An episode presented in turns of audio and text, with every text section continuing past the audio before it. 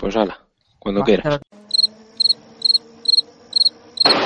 Go to the finish line, keep pushing, go to the line, keep pushing, go to the line. Avanti, Fer, avanti! I'm pushing, I'm pushing, don't worry. Don't worry, I'm pushing like a hell. Che pushing, bellissimo. Che pushing. Che pushing, continua a spingere, fantastico direi, fantastico. Hey guys, this is ridiculous.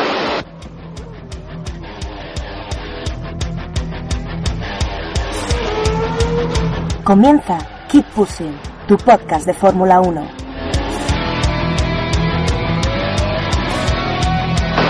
We have to remember these days. We have to remember these days. Fucking,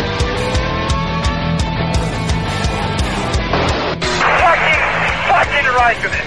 What a fucking idiot. So give me the full power then. Oh, that was amazing, guys.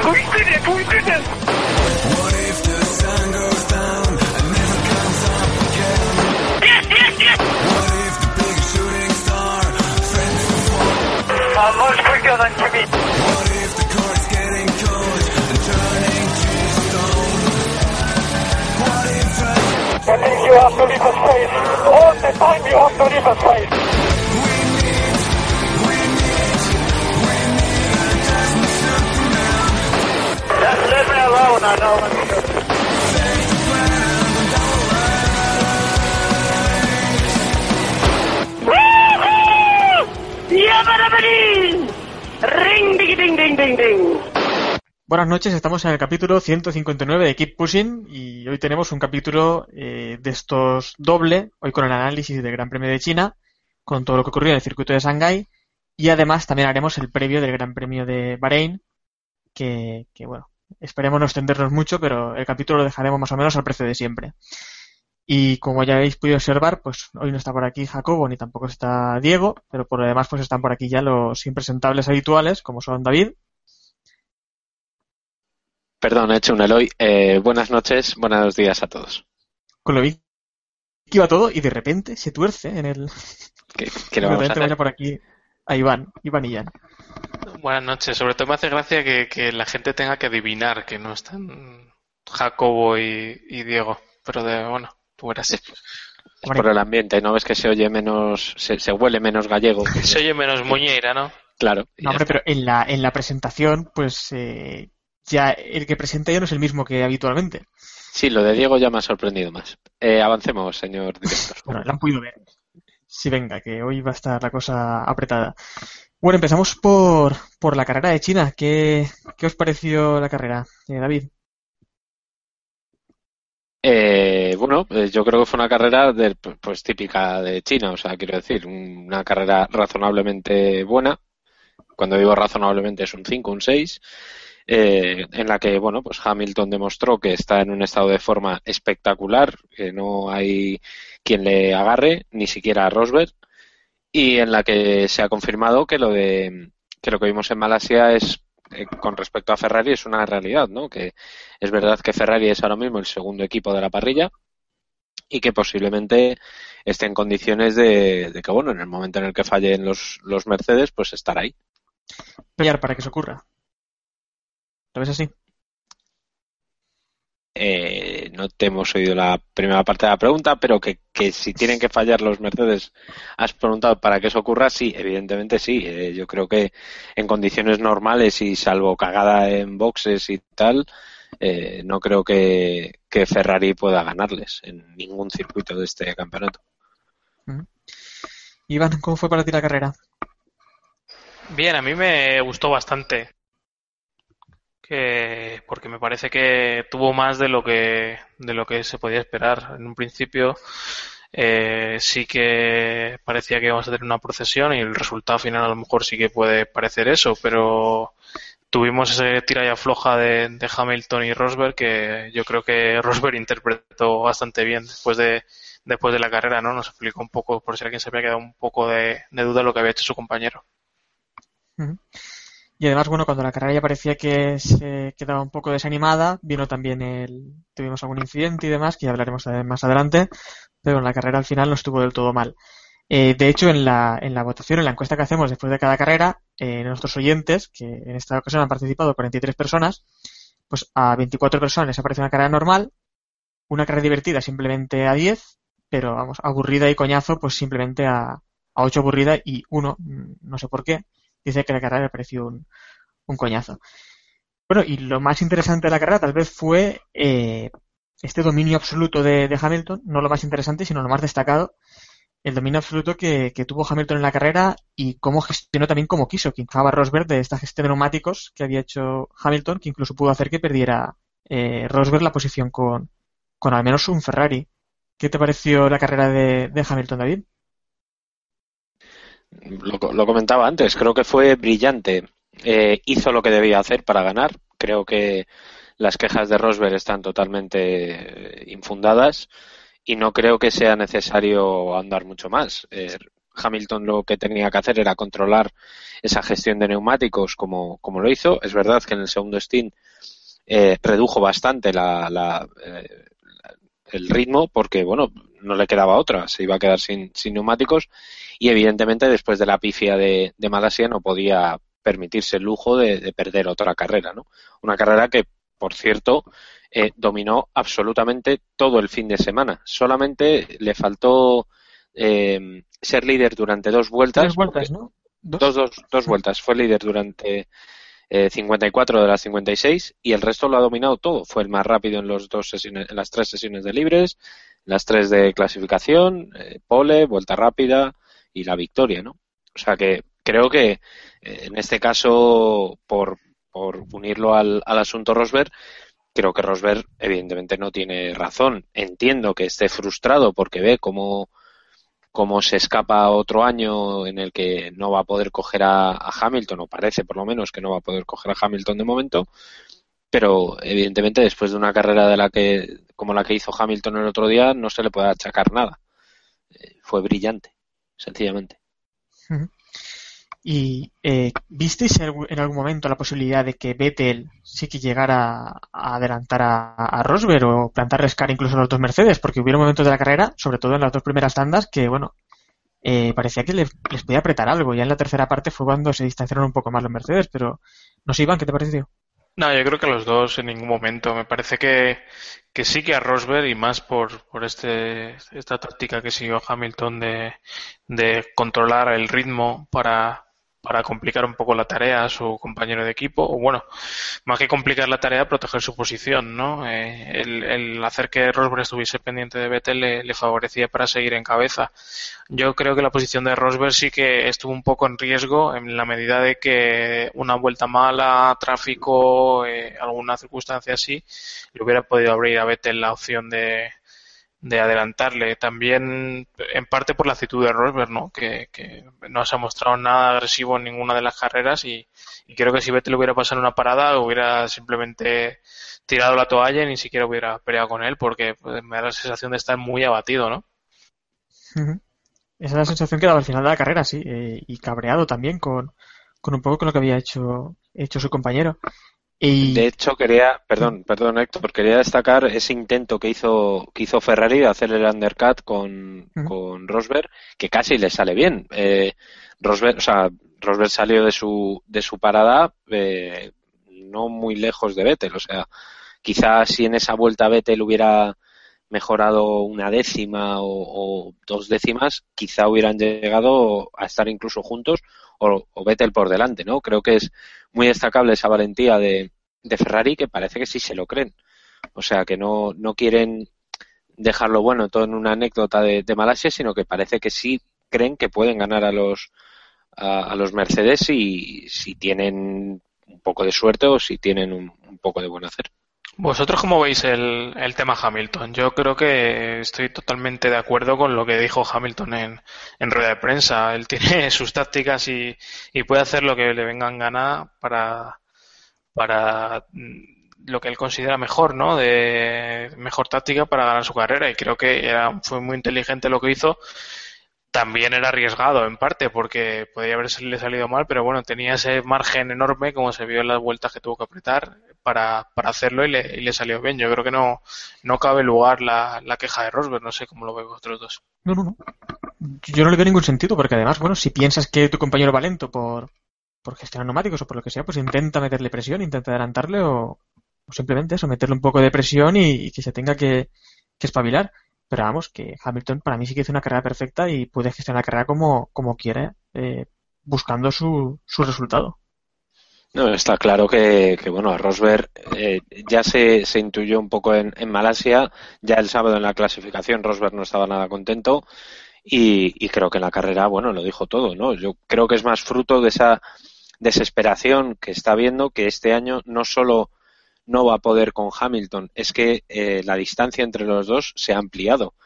Creo que lo decía eh, Hamilton en declaraciones recogidas por la BBC, no sé si, si lo dijo el otro día en, carrera o ha sido posterior, pero es verdad que parece que Hamilton este año está mentalmente más fuerte y más preparado que, que Rosberg. Y eso, que Hamilton ahora mismo está todavía en ese mare magnum del contrato de su renovación que no que todavía no acaba de firmarla y, y, demás.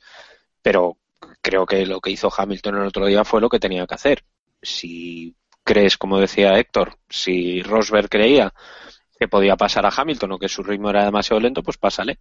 Que ya se encargarán en el muro de, de intentar gestionar eso, de decirle a Hamilton, oye, mira, apártate o no luches o, o tal, ¿no? Porque, joder, las órdenes de equipo están permitidas. O sea que.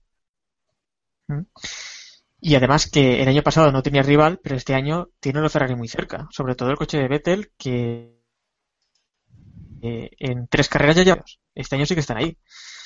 Mientras Sí. que el año pasado, bueno, eh, podían hacer lo que quisieran que no tenían rival.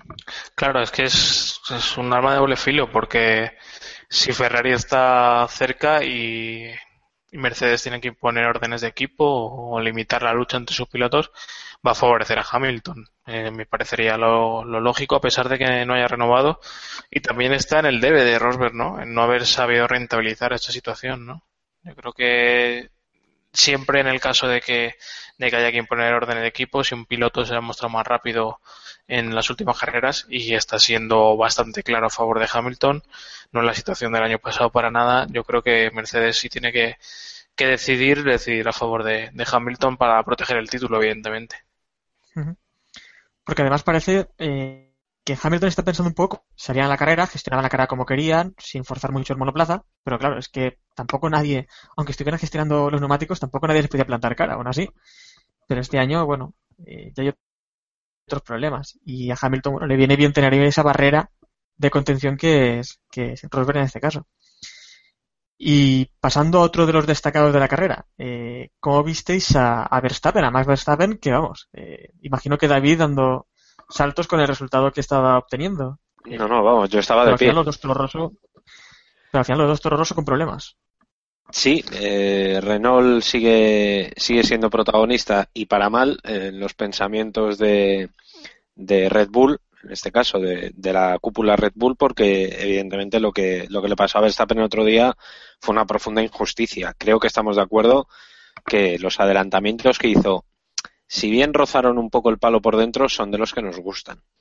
Eh, quizás si esos adelantamientos, en lugar de hacérselos a Nasser y a Ericsson, que son, bueno, por ser suaves, son limitados o no son dos pilotos de, de un nivel excepcional, si eso se lo hace a Maldonado, acaban los dos fuera y lo sabe un niño en Camboya. O sea, eso está clarísimo que, que eso hay que saber a qué piloto se lo hace, ¿no? Pero creo que es de elogiar, ¿no? Que, que Verstappen por lo menos le ponga ese picante, esa, esas ganas, esa valentía innata que ya le estábamos viendo que ya le preveíamos y que posiblemente le cause algún accidente, no nos engañemos, que ojalá no sea grave, evidentemente, pero eh, si va por ese camino va a acabar accidentado más de una vez y más de dos, ¿no? Es una pena que el motor eh, Renault le dejara tirado y más cuando fueron a, a dos vueltas del final, pero bueno, eh, eh, creo que, que, fue de lo mejor que, pasó en la carrera. Verle pelear, verle no rendirse, verle que le pilló la entrada a la curva 14 y dijo, uy, aquí que bien se adelanta y, y no paraba de, de intentarlo por ahí, ¿no? Que ya sus rivales ya le veían venir y, y bueno, sabían que lo iba a intentar por ahí, o sea que creo que fue brillante. Y sobre lo de Carlos Sainz, pues bueno, pues fue un problema. Eh, primero, no tuvo su día, no, no ha sido una buena carrera de Sainz en términos generales. Eh, primero, el primer eh, trompo que hizo fue culpa suya, no neumáticos fríos y tal, pero ya, pero es que eso también lo tiene que controlar y esto también es un aprendizaje para él y, y en fin, pues son cosas que pasan. Pero la segunda parte sí, Sí, que fue él lo reconoció que había sido error. Claro, claro, claro. Y que además, por cierto, eso es muy, muy de elogiar porque el, eh, eh, no es normal que un piloto novato, y si no, que se lo digan a Jaime Alguersuari, que nunca reconoció un error de pilotaje y tuvo muchos, eh, Carlos no ha tenido ningún tipo de problema en admitir, oye, mira, pues la lié, la lié. Y no ha pasado nada y, por lo menos pudo acabar la carrera, ¿no? Una pena lo de, lo de la caja de cambios, eso que tuvo que reiniciar, pero, pero bueno, no ha sido una buena carrera en términos generales para Toro Rosso por el resultado, pero sí por las sensaciones. Sí, al final es eso es lo importante para ellos, ¿no? Decías de, de Carlos, su actitud yo creo que es muy buena. O sea, desde, desde todo momento está mostrando una actitud perfecta para, para aprender. Y también tengo la sensación de que su carrera demuestra mucho de, de lo difícil que es eh, esta Fórmula 1 para, para los debutantes, a pesar de que es más fácil eh, eh, aquello del reto de subirse al Fórmula 1 eh, lo igualada que está la parrilla hace que si tienes una mala vuelta el, el sábado, si cometes un error en carrera, ya estás perdido. O sea, las opciones a puntuar y ni siquiera entrar en el pelotón para pelearlo eh, disminuyen muchísimo. Eso fue lo que le pasó a Carlos, porque al final su carrera tampoco fue un desastre, pero claro, eh, ese, error, eh, calificar bastante atrás, pues, pues ya hizo que ni siquiera tuviera opciones de, de rascar ni siquiera un puntito. Y, de Verstappen, pues bueno, qué decir. Yo creo que la gente que lo estaba criticando prácticamente sin verlo, eh, tiene que aprender- haber aprendido una lección hoy y seguir aprendiéndolas. ¿Le saldrá bien o mal? Pues no lo sabemos. También en Macao terminó contra el muro y cuando a lo mejor era el piloto más rápido para, para haber ganado y un espectáculo el, el, el día siguiente, la segunda carrera. Pero bueno, eh, al final el- es el potencial y es más importante el potencial a esta edad que, que los resultados. Luego ya cuando suba a Red Bull o tener un coche competitivo ya será otra historia. No, pero las sensaciones, lo que, lo que estabais diciendo es que las sensaciones fueron muy buenas porque salió el decimotercero, llegó a rodar octavo y hasta que a pocas vueltas del final, eh, pues ya el coche dijo basta, pero bueno, eh, está haciendo un carrerón. Al final tuvimos este final anticlimático que, que bueno, aunque se animó un poco con los comisarios, ¿no? Que también deberíamos hablar de ello, de cómo Sí. los comisarios intentaban sacar ese, bueno, entrar el, el monoplaza al carril de boxes y si no llegan a ir los, los mecánicos de Toro Rosso, bueno, aún estarían ahí, me parece, porque Es que hay que ser, hay que ser brutico porque entraba, que no entra, que yo creo que además, de hecho, no, no recuerdo bien la imagen, pero me suena que incluso llegaron a, a medio sacar el, el alerón delantero, la nariz, vamos, sí, no sí, la nariz, el alerón, que- claro. sí, sí, que, que lo tuvieron que sacar porque, porque no entraba, porque es que hay que ser brutico, hombre, pues se saca un poco para atrás y se entra de otra forma, como se ha hecho en los aparcamientos de toda la vida. Pero, pero bueno, quería destacar un- una cosa, ¿no? Una cosa, ¿no? No recuerdo a quién se lo he leído eh, en Twitter esta tarde, que me parece muy destacable. Es que Verstappen, en caso de que tuviera una larga carrera en Fórmula 1, pongamos 13 años, tendría 30.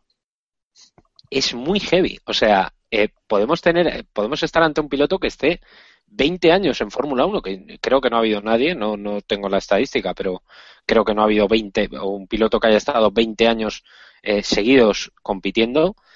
Es increíble. O sea, estamos hablando de un chaval que puede estar dándonos espectáculo, pues eso, 20 años. Y eso, y yéndose con 37 años, que es una edad, mm, bueno, no es de las más mayores, ni mucho menos que, que han competido. O sea, es muy, muy destacable que por lo menos ya esté ahí y que no esté desentonando, porque creo que en eso estamos de acuerdo, no está desentonando nada en, en la parrilla. puede llegar a ser un viejo joven, ¿no? En la, en la Viejoven. parrilla. Sí, sí, sí, sí, sí. Y bueno, otro de los monoplazas y otros pilotos que están haciendo papeles destacables, pero que pasan un poco desapercibidos porque no se meten en mucha lucha, eh, son los Williams, ¿no, Iván? Eh, que están un poco ahí en su en esa tercera posición de Sí. constructores, pero que no se meten en muchos jaleos. No, la verdad es que esta carrera, a pesar de que dicen la mala lenguaje que Mercedes le dio un impulso extra, no, no se mostraron en ningún momento capaces de, de pelear con Ferrari, que es- debería ser el, el reto que, que tienen delante. Al final les han pasado a Red Bull, bueno, han pasado a Red Bull, Red Bull se ha ido para atrás, para ser sinceros, y Ferrari les ha pasado por, por el otro lado, no tienen, no tienen capacidad para pelear. Yo creo que en la salida, cuando Raikkonen en, en, un par de curvas ya le recupera el sitio y, y enseguida se escapa, demuestra mucho, ¿no? De, de cómo están las cosas y creo que va a ser difícil que, que les, que les metan mano. Veremos a ver si en un circuito de otras características pueden conseguirlo, con otras temperaturas y demás, pero vamos, en este momento yo creo que todos estamos de acuerdo en que Ferrari está más cerca de, de Mercedes de lo que, de lo que Williams está de Ferrari. Y mirando por pilotos, tal vez Raikkonen sí que es alcanzable. No lo creo. No lo creo porque ninguno de los dos pilotos Massa es lo que es, que oye, que, que está muy bien lo que está haciendo esta, esta temporada, sin meterse en líos, está sacando ahí resultados que, que pocos pilotos en Williams habían hecho en los últimos años, sin ir más lejos el año pasado los dos que estaban. Y a Botas, yo me siento decirlo, pero se le está quedando un poco cara de, de Rosberg, de, de estar ahí bien, pero no pasar nunca de, del bien, o sea, no, casi nunca, ser pocas veces notable y nunca sobresaliente, ¿no? Nunca es capaz de dar un pelo más que, que le haga escalar en, ese ranking imaginario que tenemos todos, ¿no? De quiénes son los mejores pilotos. Yo creo que rinde bien, pero ni siquiera, no, o sea, no, no, no brilla del todo y, no sé, el, tiempo pasa y, y ahí sigue, ¿no? Yo creo que este año que, que Botas, que Botas esté siendo superado por, por Massa en, Por Massa. en calificación en las tres carreras, yo creo que no habla nada bien de él. No, no, no. Y bueno, otro equipo que tuvo un papel destacado en esta carrera en China eh, fue Lotus, del que nadie esperaba mucho y al final, bueno, lograron sus primeros puntos con Grosjean, que hizo un carrerón. Eh, mientras que, bueno, Maldonado sí que hizo lo de siempre, ¿no? Pero bueno, ¿qué, qué te pareció, David, esa carrera de Grosjean? Eh, no, la verdad es que la carrera de Grosjean sorprendentemente buena. Yo no me esperaba, para mí ha sido la gran sorpresa de este, de este Gran Premio, porque no me esperaba ni mucho menos que iba a estar eh, en los puntos, o por lo menos no, no de una manera tan, entre comillas, fácil. Y de hecho estos son los primeros puntos de Grosjean desde Mónaco del año pasado, ¿eh? Ojo, o sea, es, es bastante destacable. Y sobre Maldonado, pues, pues bueno, pues el hombre, la verdad es que está, eh, la de esta carrera ha sido mala suerte. Vale que la lió porque se casi se lleva puesto a los comisarios eh, y, en, un momento dado que se va recto cuando va a entrar en, en, el pit lane, pero no fue culpa suya tampoco porque tenía problemas de frenos, estuvo reportando problemas de frenos y, y luego además tuvo ese problema con Baton que, que bueno, que yo creo que ahí Baton eh, se, no, no, no, no estuvo nada, nada acertado. Eh, creo que Baton ahí le pudo no sé qué exactamente, pero, pero bueno, eh, no, no fue culpa de Maldonado. Vale que Maldonado mola porque siempre le vamos a, a dar caña y tal, pero, pero esta vez no fue culpa de él. Que, que por cierto, David, eh, en, en la carrera de Malasia visto un dato interesante, el de las carreras que, que Maldonado siempre había abandonado en las dos primeras carreras. Sí, Y este año sí. ya va por la tercera. Sí, este año se está, se está superando a sí mismo, es, es bastante curioso. Y este, que además tengo el dato, es el vigésimo sexto abandono de Maldonado en la Fórmula 1.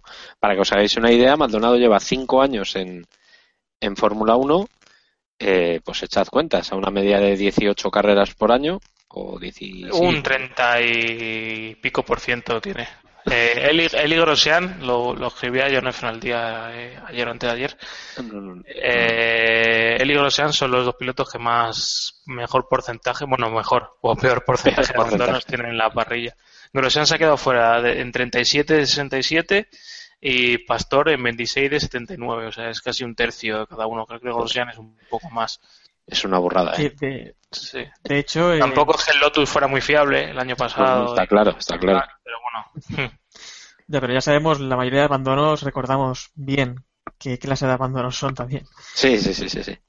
Bueno, y en Twitter, en, en el hashtag PreguntaKP, nos dice Francisco Narro eh, que bueno que Maldonado lleva tres abandonos en tres carreras y que si esta temporada creemos si puede superar su, su récord de abandonos. ¿Qué récord de abandonos en una temporada? No sé si lo sabéis el de Maldonado cuál es. Eh, pues la verdad es que no. No tengo yo el, el dato ahora mismo, pero vamos, visto lo visto, lleva un 100% de abandonos. o sea que creo que es complicado que, que lo que lo pueda por lo menos mejorar. Eh, es una pena, sinceramente, porque el, el Lotus este año, a ver, con muchísimas comillas, creo que es mejor que el del año pasado. Ligeramente mejor, tampoco sin volvernos locos. Pero, pero bueno, eh, a ver, pues estoy viendo. El año pasado abandonó cinco veces. El anterior abandonó tres. El anterior dos, tres, cuatro, cinco, seis, siete, ocho. No, 2012 estuvo muy bien, ¿eh? 2012 abandonó ocho veces. O sea que igual es complicado que. Hombre, que- será, difícil, será difícil de alcanzar. Sí, sí, sí, sí, sí, sí. Bueno, y en el accidente incluso Baton eh, se autoinculpó, dijo que, que, bueno que había sido No, el caso, el caso Batón, a ver, eh, lo, lo comentaba antes. eh, no, no entiendo muy bien qué le pasó. Yo creo que se encendió de estar tanto tiempo detrás de, de Maldonado, que a mí me estaba sorprendiendo, sobre todo lo que estaban aguantando los dos en la pelea. ¿eh? Mm. Primero, que el McLaren aguantara en condiciones no fáciles.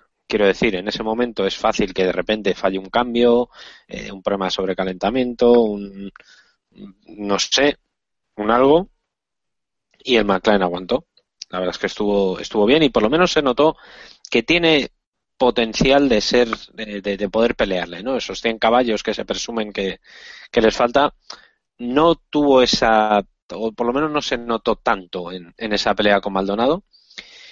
Y, y bueno, ahí evidentemente Maldonado no tiene culpa. No hizo nada. Eh, Baton se equivocó radicalmente porque yo creo que se pensaba que Maldonado no iba a frenar bien, que es lo natural de, pensar. Y, y bueno, pues se lo, se lo llevó puesto. Eh, sin más. La sanción además fue justa, no, no creo que nadie proteste eh, por ello. La sanción que le pusieron a, a, a, a Baton, que le hizo perder la decimotercera posición, y en fin. Eh, Bueno, eh, Maldonado dijo que para él era un incidente de carrera sin más, ¿eh? Tampoco le Claro, pero porque, a ver, porque claro, Maldonado tiene que decir eso porque sabe que en cualquier momento él hace una igual. No, no- no iba a rajar, o sea, quiero decir, al revés nos hubiera parecido pues una de las de Maldonado. Pero, pero visto lo visto, pues hombre, también me parece bien, ¿eh? que Maldonado no sea, eh, no sea quejica y luego él la claro. No, no, claro, claro. O sea, sería bastante surrealista. ¿Cómo lo viste, Iván? El incidente. Pues un poco ridículo, ¿no? También por, por Maldonado, que, que a pesar de que no tuvo la culpa, sí que le costó horrores el pasar los dos McLaren, cosa que debería ser muy fácil con un montón de Mercedes. Y creo que por parte de Baton también no había necesidad, ¿no? Porque tampoco estaban peleando por puntos. Y dices, están peleando por puntos después de todo lo que está pasando McLaren, pues vamos, entiendo que se deje la vida en ello, pero bueno, si quedaban cinco vueltas o diez vueltas por delante, pues oye, esas cinco o diez vueltas hubieran sido mejor. Yo, pero yo creo que también Baton tenía en la cabeza que, que Alonso venía por detrás y bueno, ganar esa pequeña batalla entre los dos, aunque sea más simbólica que otra cosa porque están de pretemporada pura y dura. Pero bueno, él también, yo creo que ese orgullo le, lo tenía ahí. Que al final Alonso se salvó por poco también en esa situación. Porque se le venían los dos coches encima. Bueno, iba él contra los dos coches, mejor dicho, pero Yo creo que ahí el que, y al final fue el que sacó el beneficio, fue Fernando Alonso, que creo que lo hizo muy bien, sinceramente ahí aguantando, que se peleen ellos y, y aprovechó lo que tenía que aprovechar. O sea, no solamente por, no, me refiero solamente al momento del accidente, porque justo antes eh, ya le había enseñado el morro un par de veces a, a Baton en plan de, oye chico, o tiras tú o tiro yo, porque creo que es lo que creo que es lo que tenía que hacer, vamos, no, no creo que, que ahí podamos decirle nada a Fernando y creo que en ese momento, porque no Alonso la verdad es que tampoco ha sido de los más destacados de esta carrera, ha estado bien sin más, no, no digo que haya estado mal, pero vamos, no ha sido espect- espectacular. Eh, creo que ahí lo hizo, lo hizo bastante bien. Y bueno, vamos ya con eh, con la parte de la encuesta en la que nuestros oyentes nos dicen quién ha sido el mejor piloto de la carrera, que en este caso un poco sorprendente resultado o no. Eh, para nuestros oyentes el mejor piloto de la carrera ha sido Max Verstappen, con 39 votos, uno por encima de, de Lewis Hamilton, ganador de la carrera y, y dominador de todo el fin de semana. Y tercero, Sebastian Vettel, ya con 25 votos. ¿Le esperabais? Max Verstappen, mejor piloto de la carrera. Pues eh, no.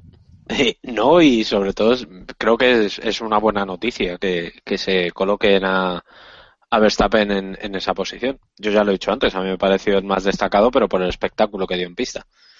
No por, no por otra cosa. Y evidentemente que esté empatado, vamos a, darle un empate con, con Hamilton después del fin de semana que tuvo Hamilton, me parece que tenemos unos oyentes con muy buen gusto. Sinceramente. Y bueno, mejores equipos, mejores equipos ya sencillo porque Mercedes y Ferrari eh, destacan sobre, sobre todos los demás. Ahí no hay duda. Y bueno, en el mundialito, eh, ¿a quién dais vosotros vuestros puntos? Ya sabéis, 3, 2, un punto para los... Y el menos uno también, claro, claro está, para el piloto de la carrera. David, Eh, bueno, tres puntos a, a Hamilton por, por lo obvio, por, insisto, 56 de 54 vueltas dominadas y el resto. Em, dos puntos se los voy a dar a Verstappen por el espectáculo que dio, que dio en pista y el punto se lo voy a dar a, a Sebastián Vettel, eh, primero por, por intentarlo, que ya tiene, ya tiene mérito, y segundo porque son tres podios consecutivos que lleva para Ferrari, que es muy buena noticia para Maranello. Y el menos uno, eh, pues el menos uno se lo tendré que dar, eh, a ver, espérate, voy a buscar a ver a quién he puesto la bandera negra, que, di bandera negra, el, ah, el menos uno, se lo he dado Maldonado, pero eh, no por el accidente en sí, sino no te puedes colar en la, en la, en la entrada al pit lane, tío. O sea, el susto que se llevaron los comisarios fue, fue de aupa. no, y además Pero- lo que decía también Iván, que la lucha con los, con los Ahí McLaren estamos, sí, sí, sí, sí, ahí estuvo muy flojito, o sea, no, no puede ser que... Yo creo que ni él mismo se esperaba luchar con ellos, ¿eh? Entonces, ahí quizá le pecó demasiado, así que mi menos uno para él.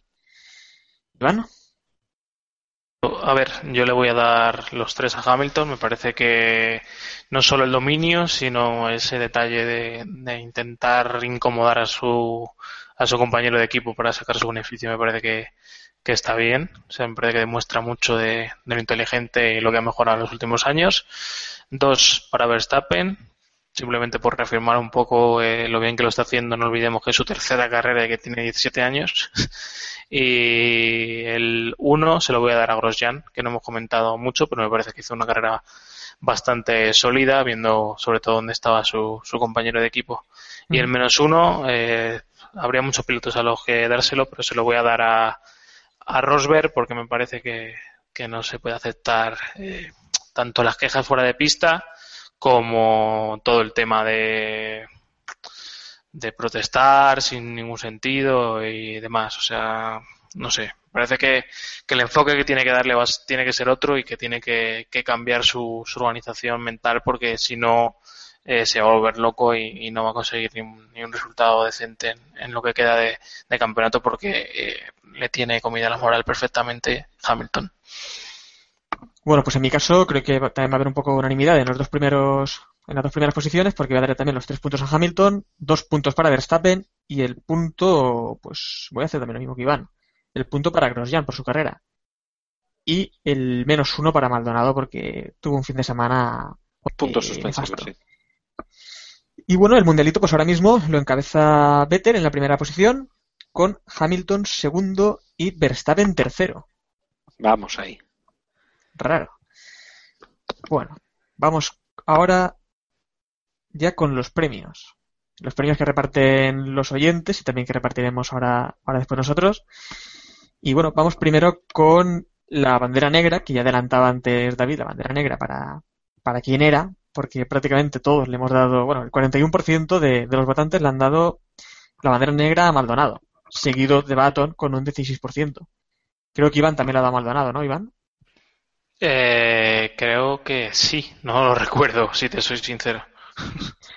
Y el otro 16% empatado con Baton ha sido también para los comisarios, imagino que por, pues por cómo sacaban el, el monoplaza de, de Verstappen de cómo lo llevaban al carril de boxes, vamos.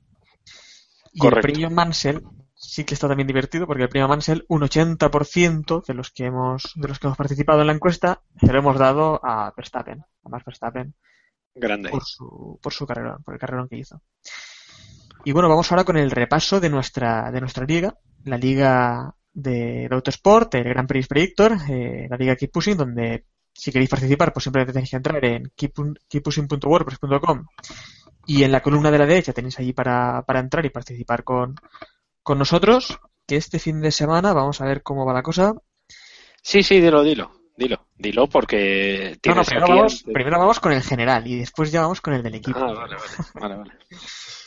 Y bueno, en el, en el general, en el que participan todos, pues tenemos a, a Frenando eh, High Voltage con en primera posición, que encima ha subido 50 posiciones en esta carrera con 314 puntos. Y veo por aquí que está Jacobo Vidal Pascual en tercera posición. Bueno, Sí, segundo empatado con el segundo, que es IFKI HT Competition, que vamos, está la cosa que no sé por qué se han empatado, porque en realidad tienen diferente puntuación. Eh, No sé. La, la habrán hecho ¿Hay, hay tongo? le habrán hecho lo de Granada, quitarle puntos por algo. Y bueno, en la liga interna de- del equipo de Keep Pushing, voy último, empiezo por ahí, con Vidal Pascual en Bien. primera posición. Y venga, David, dilo tú. Dilo, dilo. No, no, no, no, dilo Pues tú, por favor, David Héctor. va en segunda posición. David va en segunda posición, seguido de Iván, con Samuel y Dioko detrás de ellos y yo ya muy distanciado a, a Hay que, hay que decir que David y Servidora acertamos los seis primeros, Sí, la pole y la vuelta rápida, ¿eh? sí. El resto lo fallamos, pero el- esos sí. Ciento- 172 puntazos.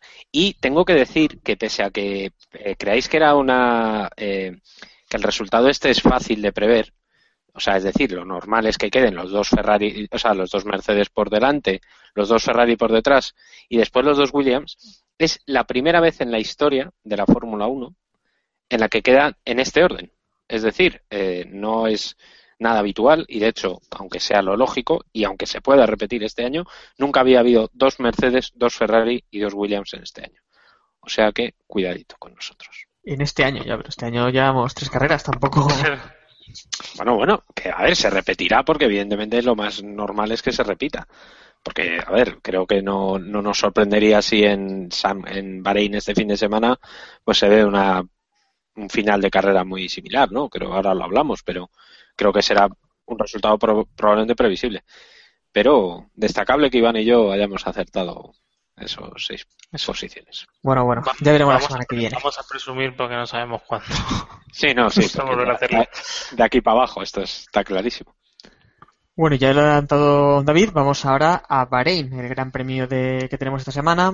Ya, ya conocéis el trazado, pues el trazado de Sakir de 5.400 metros, al que se le da un total de 57 vueltas. Y, y bueno, a mí me parece un trazado al menos bonito, eh, comparado con aquello que nos pusieron en 2010, creo que fue.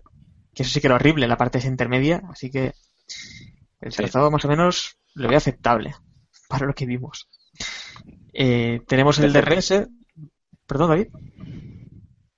No, no, decente, Ah. decente, digo, que es un circuito decente. Bien. Sin más. Eh, tenemos dos zonas de DRS, como, como el año anterior, eh, una en la recta de meta y la otra en la, en la recta intermedia entre las curvas 10 y 11 y los neumáticos a utilizar van a ser el, el medio y el blando de nuevo. Y los horarios, no sé si los tenéis a mano, pero no, los horarios son los típicos, ¿no? No hay variación. Eh, Eh, creo que es a las sí. 5 de la tarde la carrera, ¿eh? Pero, 5 de la tarde, sí. Sí, sí, sí, sí, sí, sí. presentador que no se sepa los horarios. Está, está muy bien ahí. Eh, sí, no, pero Porque la es una carrera, carrera tanto la carrera como la... Sí, Sí, de- bueno, de atardecer. claro. Va a ser una, va a ser una carrera de, de atardecer. Eh, a ver, un segundito que estoy abriendo la aplicación de Fórmula 1. Por cierto, merece la pena pagarla. Total, si no, no te enteras de un carajo, o sea que habrá que pagarlo. A ver, No simplemente la. Sí, bueno, dilo tú, va, David. Los horarios eh, primeros libres a la una del mediodía del viernes, segundos libres a las 5 de la tarde, terceros libres el sábado a las 2 del mediodía, clasificación a las 5 de la tarde y carrera el sábado y carrera a las 5 de la tarde del, del domingo. Mm. Así que nos toca merendar con Fórmula 1. Y bueno, eh, la meteo ya os digo que, que si llueve aquí el domingo, Alonso se marcha a Mercedes. La semana que nieve. No, de todas formas, si hay, si hay una cosa destacable si, y de la meteo, que aquí, perdón por meterme en tu sección, Héctor, pero eh, hay quejas de tormentas de arena serias, pero serias de que no se ve un carallo. O sea, por ejemplo, creo que era hoy, no, no recuerdo bien quién, quién lo decía por, por Twitter, creo que era alguien, un periodista británico que decía Yo, que había yo no era. no, no eras tú, ¿vale? No era Iván, ya lo sabemos. Eh, creo que decía que estaba la pista totalmente, o sea, que había una capita de, de arena encima del, del asfalto, porque había habido una, una tormenta de arena bastante fuerte y que se prevén más para estos días. O sea que ahí tenemos un puntito de, de interés. Sí, veremos, veremos. Al menos a ver si no sé, nos aporta algo Sí. y no tenemos los de los Mercedes. Bueno, el resultado del año pasado pues fue algo también sorpresivo porque tuvimos, eh, sí, lideraron los Mercedes con Hamilton primero y Rosberg segundo, aunque la pole había sido de, de Nico Rosberg, pero tercero tuvimos a Pérez. En esta carrera no creo que veamos a Pérez ni ningún, ni ningún Force India, pero vamos, eh, carrera divertida. Y bueno, ¿qué sensaciones tenéis para, para esta carrera en Bahrein? ¿Esperáis algo, simplemente dominio de Mercedes? Es una carrera que eh, en muchas ocasiones a Ferrari se le ha dado bien. Entrenaban ya allí eh, en pretemporada en, muchos años, que recuerdo que iban simplemente junto con Toyota y demás, y es un circuito que, se conoce bastante bien. Iván, ¿cómo lo ves? Uf, yo veo complicado que, que metan mano a Mercedes. Eh, estamos en la misma de, de la semana pasada. Eh, lo veo, lo veo difícil, sobre todo porque a Hamilton en, el estado en el que está y en un circuito que, que no le va a penalizar, o sea, porque ya vimos que puede permitirse incluso dar una vuelta, la última vuelta de calificación, no hacerla buena y, y no así se lleva la pole, o sea que yo creo que va a ser difícil que le metan mano. Que van a estar incordiando, desde luego, y que si cometen un error Mercedes, eh, van a estar ahí para, para heredarlo, para heredar esa victoria, pero veo difícil que, que puedan pelear de, de tú a tú. Eh, quizá luego cuando lleguemos a Europa y haya un poco de cambio en, en las evoluciones y los equipos mejoren, veremos a ver si eso altera un poco la, el estatus, pero yo creo que lo que vimos en, en China es, es un poco el, el resumen de cómo están las cosas, ¿no? Están bastante bien, bien segmentadas las posiciones, ¿no? A pesar de que terminaran muy cerca unos de otros. Sí, yo creo que, como dice Iván, van a estar los dos Mercedes arriba, salvo debacle mecánica. Eh, creo que los Ferrari van a estar igual de cerca en China, no más cerca, porque si estuvieran más cerca ya estarían eh, peleándose con ellos por la, por la victoria, por lo menos por el segundo puesto. Y si quería destacar eso que ha dicho Eric Boulier, de que en este Gran Premio McLaren, bueno, pues parece que van a abrir un poquito más el, el grifo y van a, a llevar más caballos los, los McLaren. Entonces, quizás es un punto de interés bastante notable eh, para, para este Gran Premio, si es que es verdad que, que van a que van a abrir un poquito el grifo. O sea que creo que va a ser va a estar interesante. Es un Gran Premio muy similar al de al de China, efectos de, de rectas, de, de tal, no tanto como, como este, porque porque no, porque no tienen unas rectas tan largas, pero pero tiene dos rectones ahí la, la penúltima y la y la de meta que son muy largas la luego la que hay después de la chicane también está bastante bien es un circuito evidentemente de motor y, y entonces por tanto evidentemente los Mercedes van a estar eh, a un mundo del resto Y bueno, sobre lo que comentabas de Mercedes, eh, nos pregunta también en, en Twitter eh, Raúl Gutiérrez, eh, arroba Charlie663, llamándose Raúl no sé por qué es Charlie, ya nos lo explicará, que nos dice que, que, bueno, que parece que los McLaren son buenos en paso por curva, que cuando tengan potencia, ¿dónde creéis que, que los veremos? Claro, es que cuando tengan potencia, ¿va a llegar ese día también? Habría que preguntarse. Pues, pues hombre, es bu- buena pregunta. A ver, el paso por curva de McLaren no es malo, es verdad. El chasis es un buen chasis. O sea, el chasis está, está bastante bien. pero, pero es que el problema es que no tienen motor. Eh, no, no podemos prever dónde van a estar porque cuando ellos mejoren o cuando ellos eh, tengan ya esa evolución que se presupone para Europa, el resto de equipos también. Entonces eh, no sabemos hasta qué punto hasta qué punto estarán ahí. Previsiblemente van a estar mejor, obviamente, y a lo mejor en el siguiente salto que dan, pues ya están peleando por los puntos, a lo mejor están quizá donde está Toro Rosso o donde, donde está eh, Force India un poquito por delante o donde está un poquito por detrás Sauber, pero, pero va a estar ahí. Pero claro, para eso tiene que llegar. Mencionaba Eric Boulier es que, bueno, como parece que la fiabilidad ha mejorado ya algo al menos, como que se atreven un poco a forzarlo a algo más, pero eh, por ejemplo le decía Alonso el otro día también que, que en test daban 12 vueltas, en Malasia 22 y en China ya terminaba la carrera, ¿no? Pero claro, es que están en los inicios casi, ¿no? De, de lo que es una pretemporada, entonces les queda bastante camino. No sé si Iván es más optimista con McLaren.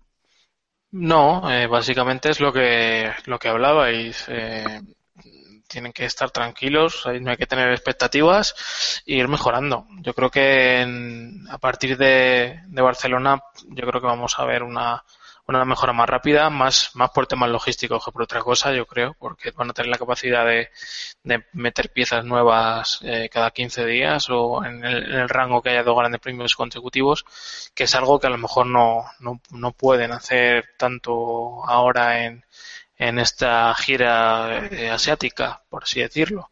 Y creo que a partir de ahí sí podemos exigirles algo más. Eh, yo, eh, haciendo una visión así a medio plazo, yo creo que sí que van a poder eh, llegar a un nivel cercano al que tenían el año pasado. O sea, pelear por puntuar más o menos en todas las carreras, pero tengo muchas dudas de que puedan dar el salto a- arriba del todo y a pelear por podios y demás. Creo que el salto es, es más grande el que tienen que dar eh, eh, de, ese, de esa mitad de parrilla a, arriba del todo que el que van a dar ahora. Yo creo que en, tres o cuatro grandes premios van a estar por puntuar, pero lo de los podios lo veo, lo veo difícil este año.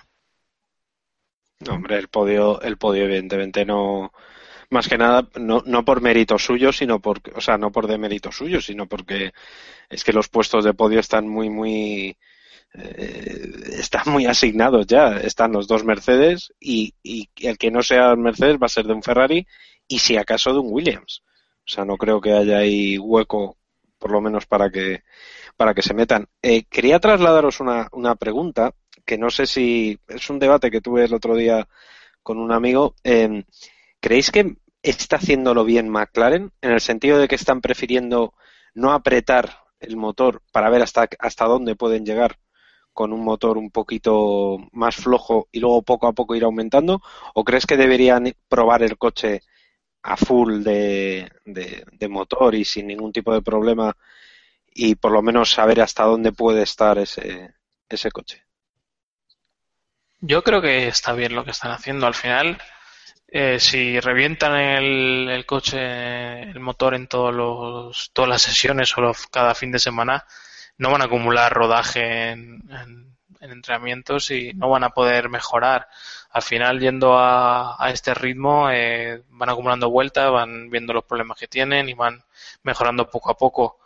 Eh, creo que ellos son conscientes de- del reto que tienen delante y habrán decidido eh, enfocarlo de esta manera por, por eso precisamente. Al final, eh, si logran desbloquear un poco eh, los problemas que tienen y conseguir que el coche sea medianamente fiable para Europa, ahí es cuando ya podrán buscar rendimiento. Al final es una pretemporada, ¿no? En la primera semana, la primera semana o así, los equipos lo que buscan es rodar y rodar y rodar, paran el coche en cuanto hay cualquier problema medio grave y, y acumular kilómetros y luego ya se, se buscan a por el rendimiento. Ese es el, ese es el, la hoja de ruta que sigue un equipo en pretemporada y creo que es lo que está haciendo McLaren. Y bueno, vamos ya con las cosas serias. La porra del Gran Premio. Eh, ¿Cómo creéis que van a quedar en esta carrera? David. Hombre, eh, es obvio. Yo creo que se va a repetir el podio de esta, de esta carrera. Eh, Pero no has dicho que no se repiten nunca los resultados o no sé qué. que no, hombre, no, que sí, hombre, en este caso se van a repetir, hombre, ya te digo yo que, que en este sí, porque es lo natural, o sea, no, no se me ocurre otra cosa que no sea Hamilton, Rosberg, Vettel en esta carrera, otra vez, que por cierto son los tres eh, mismos pilotos que han estado en los tres podios anteriores. O sea que creo que se va a volver a repetir. Y el undécimo, eh, pues mira, se lo voy a dar a Hulkenberg, que el hombre está teniendo un inicio de temporada un poco gris y se está hablando un poco de él y, y creo que va a estar ahí por lo menos peleando por, por puntuar. Iván, Yo, uf, no sé, vamos a decir, vamos a ser originales, vamos a decir Hamilton. qué original. es que eso es innegociable. Hamilton más a Vettel. Venga, un podio trico- tricolor. Hostia. Bueno, no está mal, no está mal. Bueno, eh, yo no voy a arriesgar tanto, pero un poco sí va. Eh, voy a decir un Hamilton. Bueno, el undécimo no lo has dicho, Iván. Ah, el undécimo Jenson Button. Vale, te veo optimista con, con McLaren. Joder, pero ¿qué queréis? Lo acabamos de hablar. Es que. Sí, sí, sí, sí, sí, sí. No, no, no me parece mal malo, vamos. Sí, sí. No, no, si, si lo optimista no iba con ninguna ironía, ¿eh? Lo- Ah, lo vale, veo vale, vale. Optimista de verdad. Sí, sí, sí. Decir un décimo McLaren, hostia, me parece, sí, sí. Bueno, eh, yo voy a decir victoria para Hamilton también, segunda posición para Vettel y tercero Rosberg, no arriesgo tampoco mucho. Y voy a decir un décimo Maldonado por- Cuidado, para que acabe una carrera, ¿no? Al menos. Sí, porque ya mantener un, o sea, ya habría que mirar qué pilotos han abandonado en las cuatro primeras carreras del mundial, que igual hay que tirar muy atrás en el. No, los hay, los hay. ¿Sí? Sí, no el, sé. el otro día lo estuve buscando y creo que ha- Sí, hay, hay alguno que ha abandonado nueve o diez carreras seguidas. Qué grande. Ya, para empezar. Vale, no vale. recuerdo el nombre, lo buscaremos Mansell. la semana que viene. Si Maldonado, si Maldonado, Si Maldonado la arma. consigue esa, esa epicidad. Sí, sí, sí, sí. Esa Mansell epici- tiene alguna epicidad bonita... puta, puta pénica, como diría aquel. Que, que está diciendo, Mansell tiene alguna racha también bonita, ¿no? De, de abandonos. Me suena. Eh, pues Bueno, ya- ya posiblemente. miraremos sí. a ver quiénes son los pilotos. Y de, y de poles, más abandonos han por si alguien está pensando que También. Hamilton va a batir ese récord también. Pues Y bueno, mira, vamos sí, ya- per- perdón, voy a voy por dar el dato. El piloto que más veces ha abandonado en la historia de la Fórmula 1 de manera consecutiva ha sido Andrea de Cesaris, también conocido como Andrea de Craseris, claro. que abandonó eh, casi eh, dos temporadas y pico, casi de- del tirón. Sí, sí, en serio, 22 grandes premios, abandonando consecutivamente, que me parece espectacular. Lo digo, lo digo por ahí. Y luego que Jaime McLaren. Sí, sí. Eso es de los- complicado, ¿eh? Ah, Pues mira, de los modernos no tengo el dato porque estoy viendo en la página Stats F1 y no hay ninguno de los de los modernos, pero vamos, eh, hay, eh, no sé, por ejemplo, eh, no sé, Adrián Campos, por ejemplo, pues abandonó ocho grandes premios consecutivos. Eh, no sé. Ah, Bueno, Andrea de Cesari sale bastantes veces en este ranking. Pero, sí, sí. Por ejemplo, Jacques Villeneuve abandonó 11 grandes premios consecutivos. Eh, para que No, veáis de que hecho, hay... Entre las tres mayores rachas de la historia, dos son de Césaris. ¿Dónde se La son primera- de- sí, sí, La primera y la tercera son, son rachas suyas. Una 22 veces y la otra fue de 12. 12 carreras abandonando. Está bien, está bien. La pole position del infortunio tituló el país un artículo que hizo en, la- en- en el cumpleaños de su fallecimiento o algo así. Pues mira, ahí lo llevas. Bueno, vamos ya un poco ya con, con la actualidad, que tampoco hay mucho porque estamos entre dos grandes premios, de, que simplemente hay una semana de, de espacio, pero bueno, vamos a hablar de un tema también interesante que eh, tenemos aquí a Iván, eh, a Iván digo David, que es fan también número uno de, de Arribavene, y no sé qué le parecerá, no sé qué le parecerá esto, que, que ha dicho que, que no quiere ni oír hablar de órdenes de equipo en, en Ferrari, un equipo que, vamos, las órdenes Lo de más- equipo allí es casi, no sé, eh, llevan muchos años, ¿no? Con órdenes de equipo. no, es, es la pata izquierda del cabalino. Lo divertido de esto es que es mentira y arriba Bene lo sabe.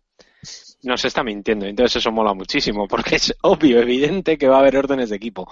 Otro asunto es que las necesite. ¿Vosotros creéis que según está, o por lo menos en este inicio de temporada, según han estado Vettel y, y Kimi, va a haber algún momento en el que tengan que decirle a Kimi, eh, por favor apártate que viene Vettel? Eh, es que a lo mejor es por una cuestión de lógica.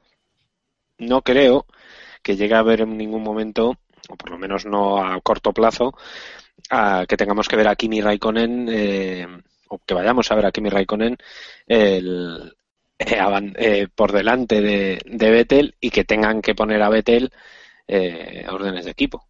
Pero al final, al final también siempre ocurre, ¿eh? por diferentes estrategias y demás, siempre hay algún momento en el que, en el que Sí, pero a lo mejor y- ya, sí, sí, pero a lo mejor ya juegan con el tema de estrategia, ¿sabes? O sea, ya es una cosa de, bueno, pues hacemos entrar primero a, a Kimi, que le haga el undercut el otro y ya está, ¿sabes? O, hacemos entrar primero a Vettel, retrasamos un pelín la, la parada o lo que sea y, ¿sabes? O sea, se puede hacer de otra forma. Pero lo que yo creo que se refiere a Rivavena, lo que son órdenes de equipo en plan mm, Sebastián Kimi is faster than you, no va a pasar.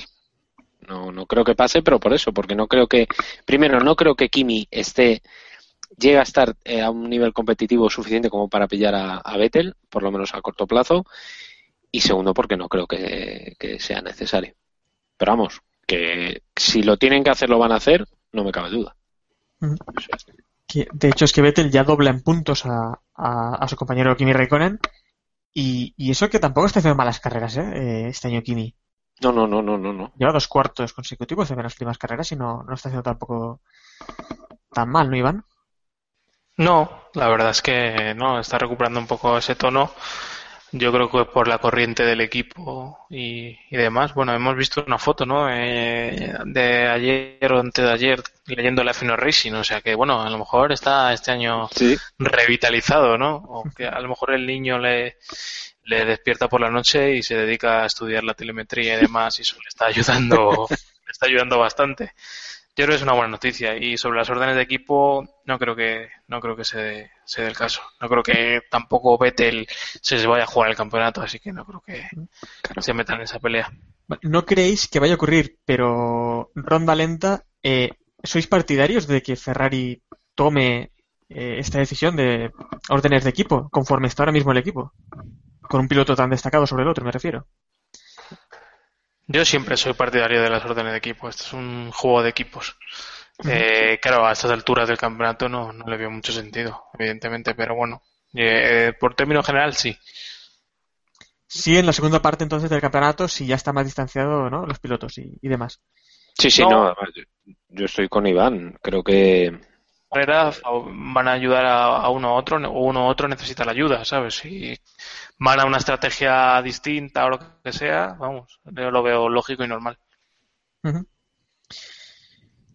Pues si no tenéis nada más que decir, ya cerramos aquí el capítulo de hoy. Eh, creo que no, nadie más. Si acaso, más. si- acaso eh, por comentar un, un par de, de cosas de los medios, que sé que estas cosas os gustan viciosillos. Eh, una, eh, que es una pura anécdota, a mí personalmente me pareció brutal. A Antonio Lobato le recibió el otro día una multa por exceder en un kilómetro por hora la velocidad máxima, que me parece la leche. O sea, si a mí me pasa eso, me parece a mí que me van a quitar puntos hasta, hasta los de las cicatrices. Eh, y dos, eh, la suspensión de empleo y sueldo de Paola Salucci, eh, periodista de, de Sky Italia, por insultar a, a Fernando Alonso por Twitter. Que creo que, bueno, ha sido una decisión. Yo, por lo menos, no, no tengo noticia de que haya pasado en ningún ámbito así en general. Pero es que la mujer, la verdad es que se, se le fue de la olla. No estoy yo para hablar, que ya habéis visto que yo por Twitter me suelo, se me suele ir bastante la olla pero, pero llamó a Alonso eh, arrogante, envidioso y pedazo de imbécil o algo así. Y entonces la respuesta de Alonso en, en China fue eh, directamente no contestar a Sky Italia, les, les vetó cualquier pregunta que, que recibía de, de ellos, de ellas en este caso, porque tienen eh, casi todos son periodistas eh, mujeres, eh, no les contestó. Y la respuesta de la cadena ha sido, y pese a las, a las disculpas de la periodista, han sido suspenderla de empleo y sueldo hasta nueva orden. O sea que no sé qué os parece.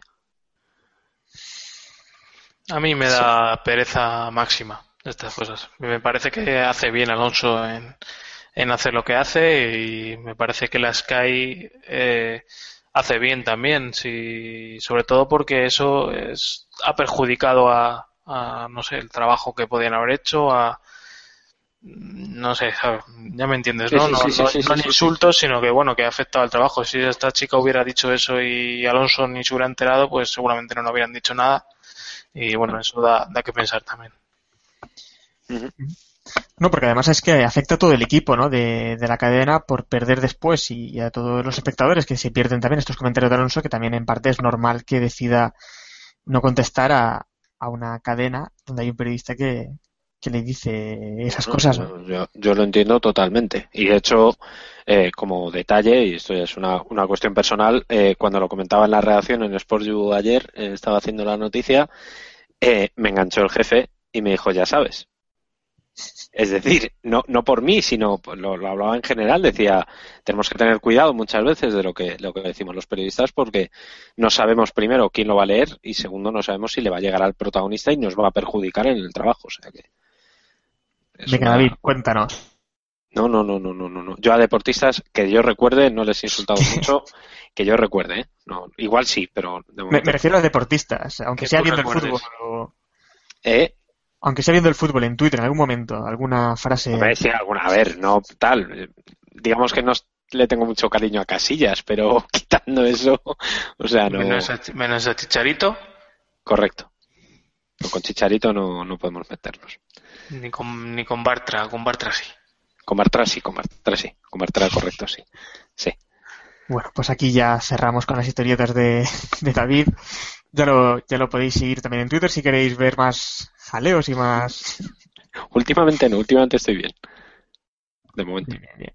Claro, hasta que la gente escuche este capítulo y te empiece a decir cosas en, en Twitter que les animo para. bueno. Nada, hasta aquí el capítulo. Ya sabéis que podéis contactar con nosotros, pues por Twitter, eh, podéis mandarle a David vuestros saludos. También estamos en, en Facebook y Twitter, donde somos KP Podcast. Y, y bueno, si hay gente que también quiere contactar con nosotros por Google Plus, si aún queda alguien por allí, pues también os podéis encontrar como Keep Pushing o, algo así. Y bueno, si queréis algo más personal, una carta de amor a Iván o lo que sea, podéis mandarla a keeppushingf1.gmail.com Y bueno, hasta aquí el capítulo de hoy y ahora ya os dejamos con el habitual Just Drive de Alistair Griffin. Así que nada más y adiós. Keep pushing al máximo también, ¿no? Y cosas así, dice Jacob. There is a star that lights the road. Will it take me to the end? Well, I don't know. But for one last time, I'll take this ride and just drive. I wanna be the only one to make it to the light.